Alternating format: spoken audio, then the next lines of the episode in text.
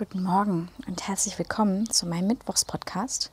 Ich weiß, bei euch ist nicht mehr morgen, aber ich habe mich entschlossen, tatsächlich zu sagen, wann ich das aufnehme, weil es gerade so unfassbar schön ist. Es ist 8 Uhr morgens. Ich bin zu Hause bei meiner Mama in Zweibrücken, weil ich gestern mein Patenkind besucht habe und fahre gleich wieder zurück nach Köln. Aber die Kulisse hier ist so unfassbar schön, dass ich das mit aufnehmen wollte. Ich sitze im grünen Garten und es passt so schön zu der Reihe, die jetzt startet. Und ich hoffe, ihr hört so ein paar Vögel im Hintergrund. Gerade eben haben sich hier zwei Amseln unfassbar gestritten. Ich hoffe, dass das gleich nicht mehr passiert, weil ich glaube, dann sind die Aufnahmen sehr, sehr laut. Aber insgesamt ist es so schön. Es ist so ein bisschen windig und man hört den Wind und es ist, es ist so einfach aber ich habe das in der Stadt momentan nicht und deswegen genieße ich das gerade doppelt, weil das schon so lange her ist, dass ich äh, so einen Garten habe und man morgens draußen frühstücken kann und das ist wirklich unfassbar schön. Und ich möchte heute eine neue Reihe starten und zwar meine Norwegen-Reihe. Ich erzähle im Stream, wenn es um Urlaube ging, dann erzähle ich ganz, ganz häufig von Norwegen und deswegen möchte ich da eine komplette Reihe draus machen und möchte euch erzählen, was mich dort bewegt hat. Und es wird auch wieder was sehr Persönliches. Wie viele von euch wissen, oder wenn ihr meinen, meinen letzten äh, Podcast gehört habt, da ging es so um ja, Berufsaufgabe und Lebens, ja, Lebenssituationsaufgabe, möchte ich es nennen. Und bei mir ist das wirklich gegipfelt in, äh, in Norwegen.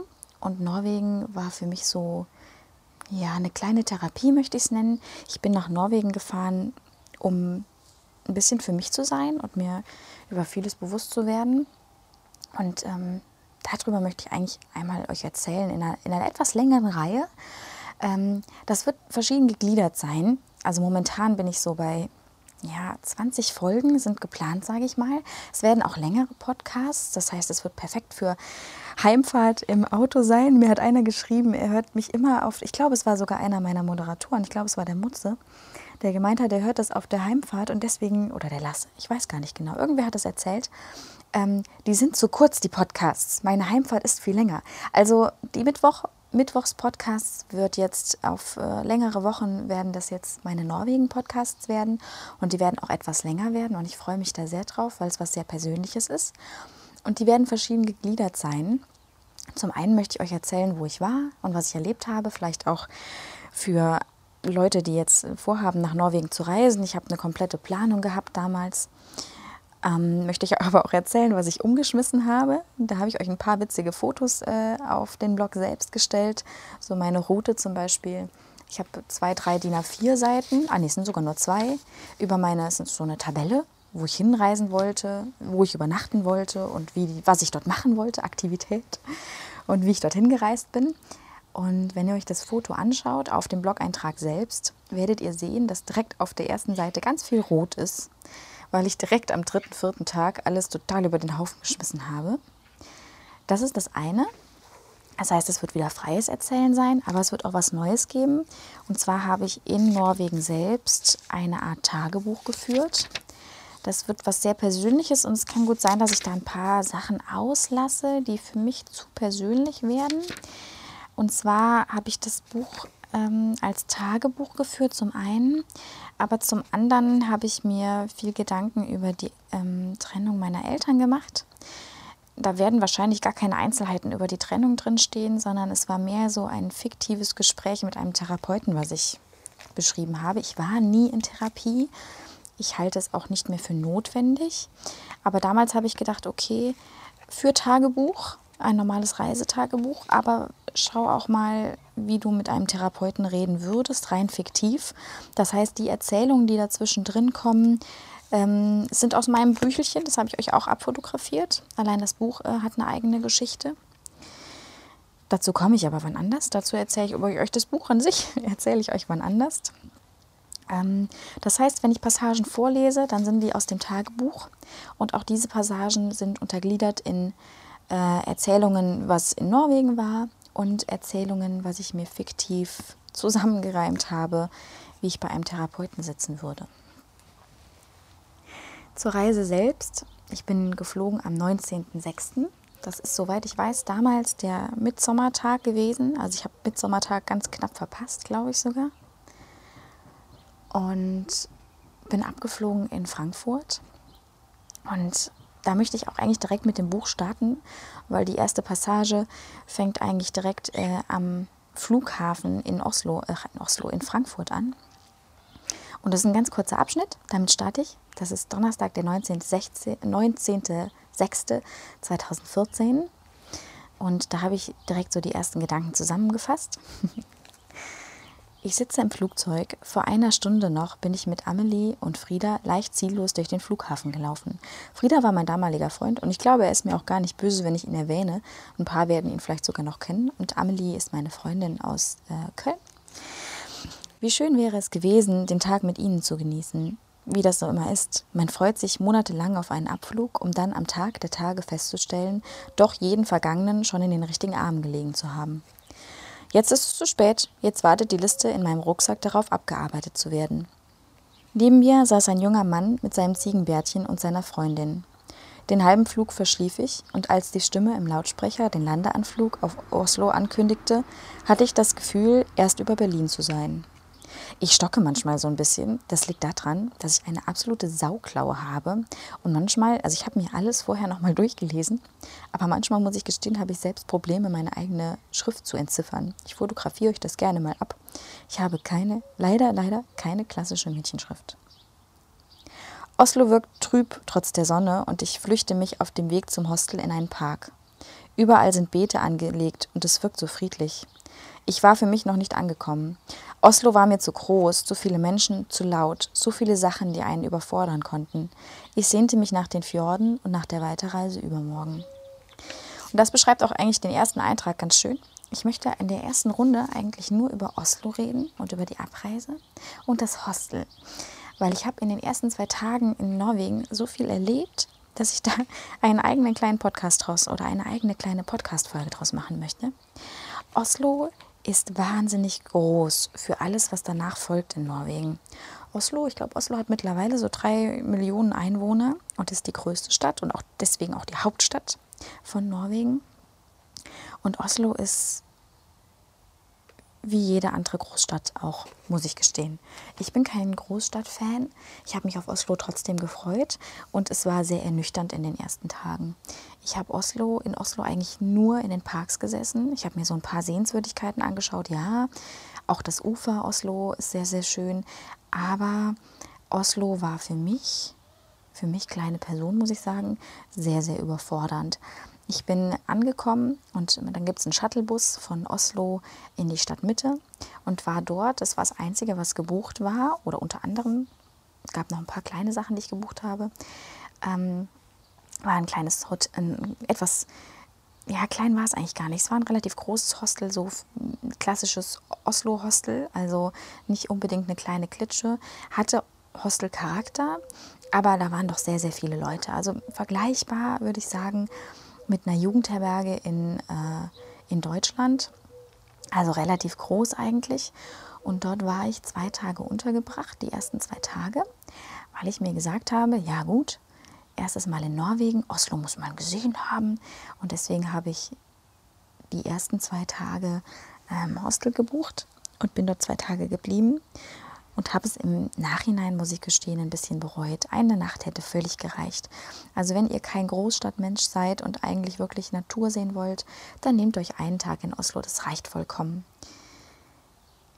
Ich war dort untergebracht in einem Dorm Room, das heißt einem Schlafsaal. Und Schlafsaal kann alles heißen, von fünf Personen bis 36. Und bei mir waren es, ich glaube, ich möchte nicht lügen, ich glaube, es waren zwölf Doppelbetten das heißt insgesamt 24 Leute. Und ähm, man kann häufig buchen, in einem reinen Frauenschlafsaal zu schlafen oder in einem gemischten Schlafsaal. Und da ich absolut low budget gereist bin, habe ich das billigste genommen und das waren 24 Betten und ähm, Männlein, Weiblein total gemischt. Und das war eigentlich ganz lustig, muss ich sagen, weil viele Leute aus allen verschiedenen Ländern dort waren. Und das war sehr schön, muss ich sagen. Also zu der Zeit 2004, äh, 2014 war gerade WM, Fußball-WM. Und alle waren im Fußballfieber. Übrigens haben alle gedacht, dass Deutschland die WM gewinnt, außer die Deutschen selbst, weil die Deutschen viel zu skeptisch dafür sind. Aber sowohl Brasilianer als auch Australier und die Norweger selbst haben alle geglaubt, dass Deutschland die WM gewinnt. Außer die Deutschen, die ich getroffen habe. so bin ich also vom Hauptbahnhof zu diesem Hostel, Hostel gelaufen. Unterwegs habe ich mir schon ein paar Parks angeschaut. Da habe ich euch auch ein paar Bilder äh, auf den Blog selbst gepackt.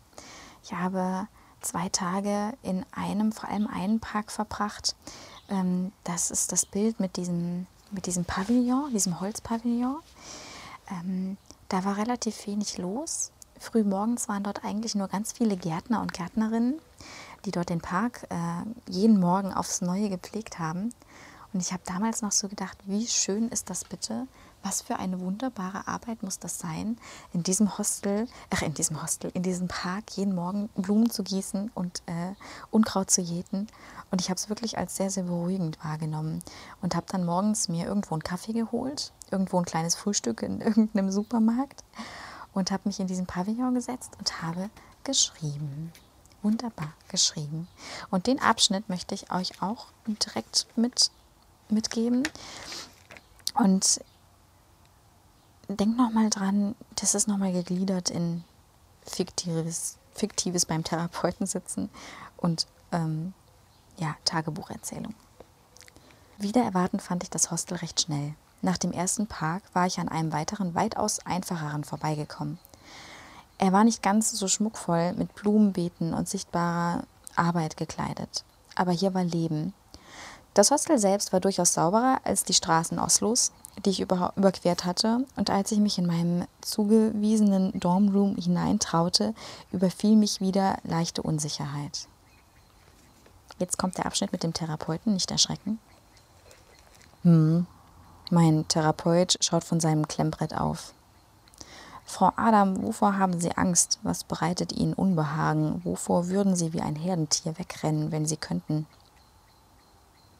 Hm. Vor der Dunkelheit? Er macht sich Notizen. Ich war mir nie bewusst gewesen, dass die Berufsgruppe Psycho so klischeehaft sich allem Geschwätz bedient. Warum? meint mein Therapeut. Ich finde sie etwas Unwirkliches. Sie wirkt im Vergleich zu einem hellen Lichtstrahl traurig und verletzlich. Die Dunkelheit ist nicht greifbar. Immerzu fehlt ein wichtiger Orientierungssinn. Was wollen Sie hören?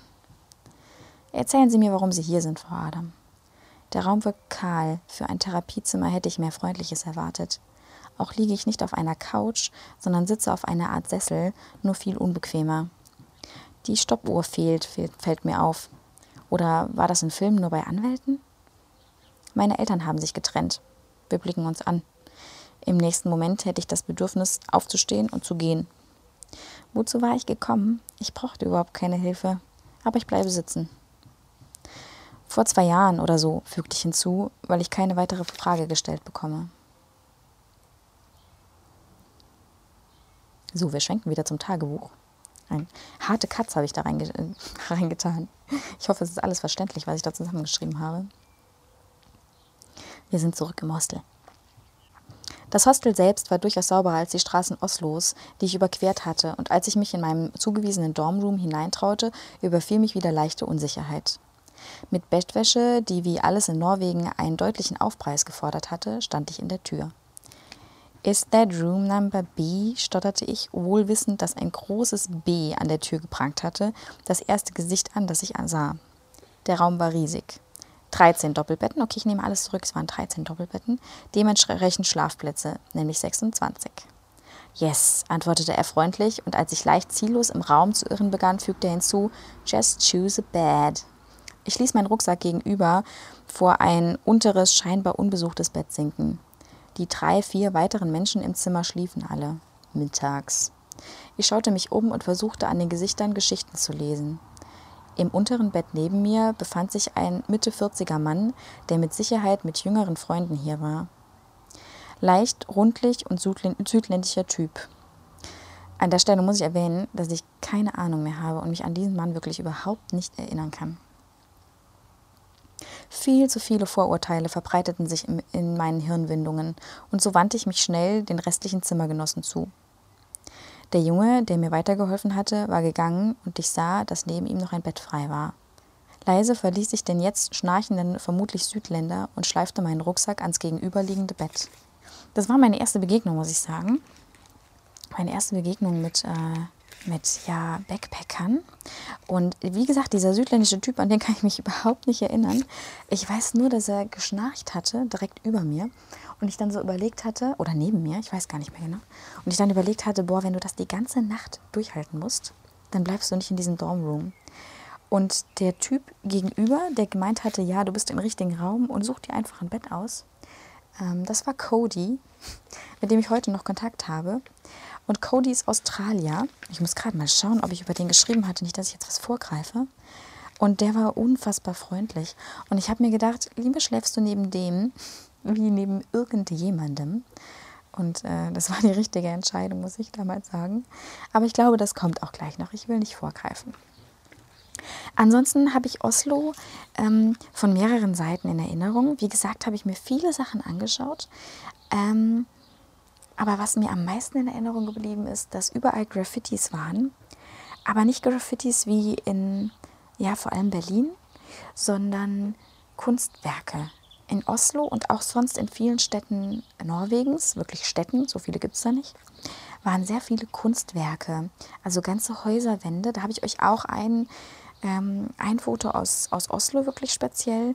Es sieht wahnsinnig schön aus. Es ist so wunder, wunderschön.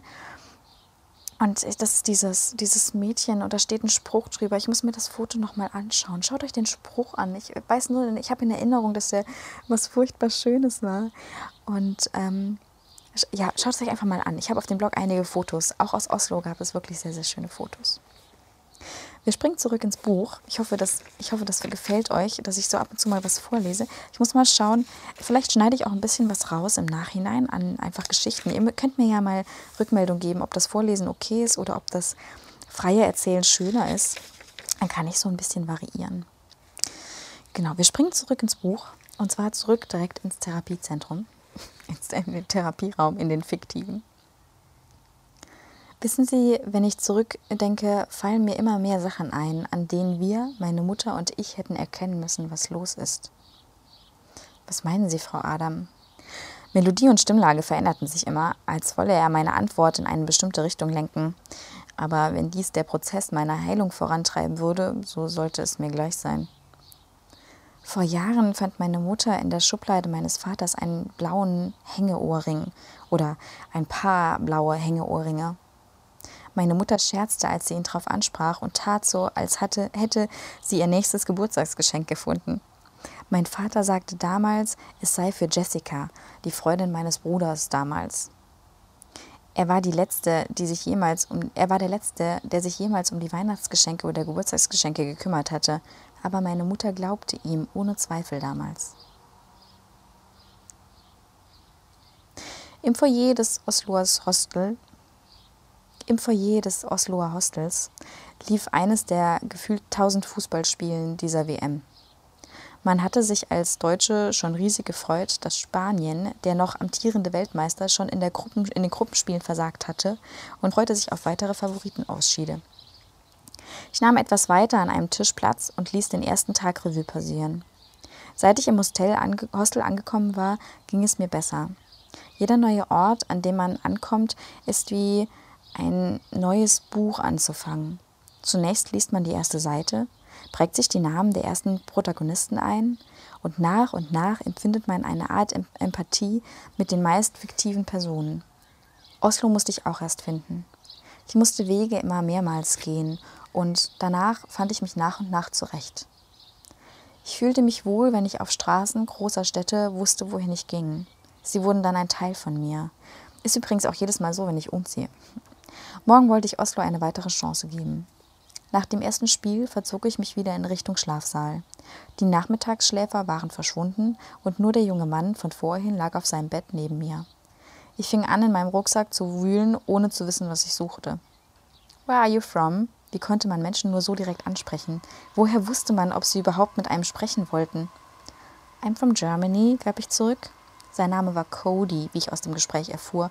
Und nach ein bisschen Smalltalk wusste ich auch noch, er war Australier und Ende 20. Setzte er sich zu mir aufs Bett und zeigte mit Fotos seiner vergangenen Monate. Mexiko, USA, Schweden, England. Ich schaltete nach dem gefühlten hunderten Foto ab. Er roch gut, nach frisch gebräunter Haut, ein bisschen nach Strand und Sonne. Er war so alles andere als mein Freund zu Hause. Er war zwar ähnlich groß, jedoch war er braunhaarig, hatte dunkle Augen und war gebräunt. Ich genoss seine Gegenwart. Mitten im Gespräch, in dem ich auch meinen Freund erwähnte, sagte er, So, are you allowed to kiss other people? Außer ein What brachte ich erstmal nichts heraus. You are sweet and I would like to. Als ich zwei Stunden später im Bett lag, dachte ich an Frieda. Ich stellte mir vor, wie es sein würde, ihn in zwei Monaten wiederzusehen. Es fühlte sich komisch an und ich hatte das jetzt schon das Gefühl, mich zu verändern. Der Eintrag von Oslo ist ziemlich lang und ich glaube, ah nein, ist er gar nicht. Ich nehme alles zurück. So lang ist er gar nicht. Zurück im Therapiezimmer. Im Januar begann mein Vater wie ein Verrückter zu trainieren. Er hatte sich vorgenommen, abzunehmen, und wir waren alle voller Begeisterung, ihn darin zu unterstützen. Meine Mom gab ihm auf seinen Wunsch nach nur noch die Hälfte zu essen und ich nahm ihn mit ins Fitnessstudio. Innerhalb weniger Wochen wandelte sich unsere Begeisterung. Mein Vater nahm ab, immer mehr, und nach und nach versuchten wir ihn zu mehr Essen zu bewegen, in der Hoffnung, er bekomme wieder ein Wohlstandsbäuchchen. Den ersten Tag Aufenthalt in Oslo hätte ich mir sparen können, tippte ich am Abend in mein Handy. Frieda und ich hatten fast den ganzen Tag über geschrieben. Ich hatte ihm Bilder von den Universitätspark in Oslo geschickt, denn viel weiter war ich nicht gekommen.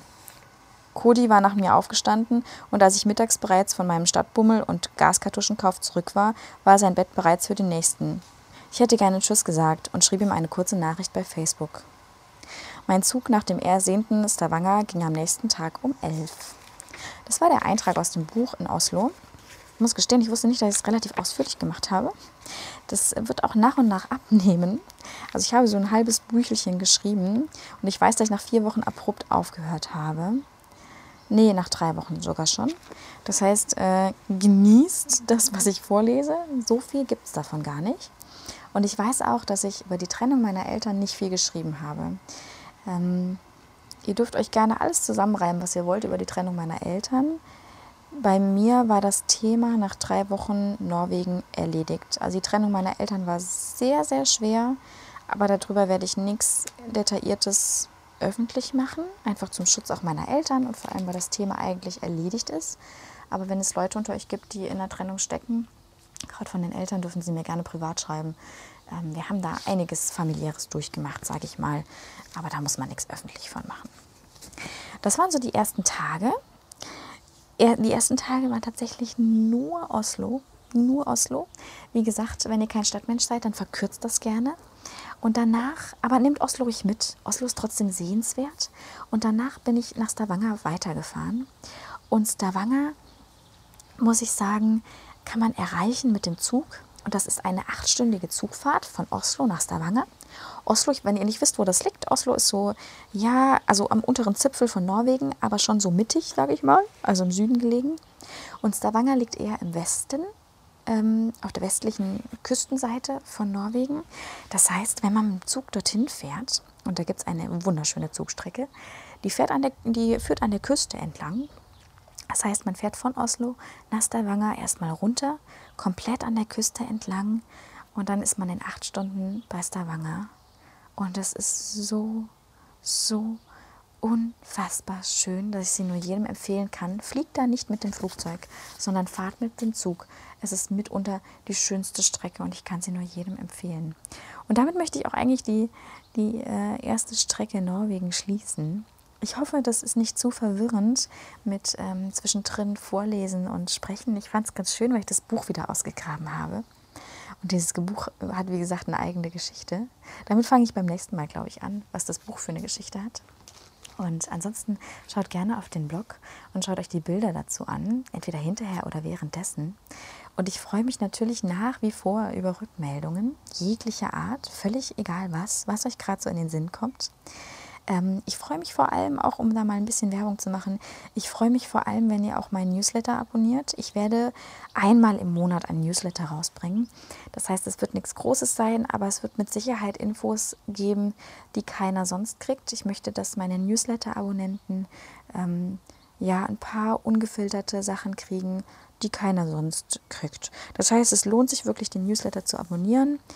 Und es lohnt sich auch, die Facebook-Seite zu abonnieren, weil ich mit Sicherheit Livestreams über die Facebook-Seite machen werde, weil da die Leute sind, die wirklich Freiraum reabonniert haben.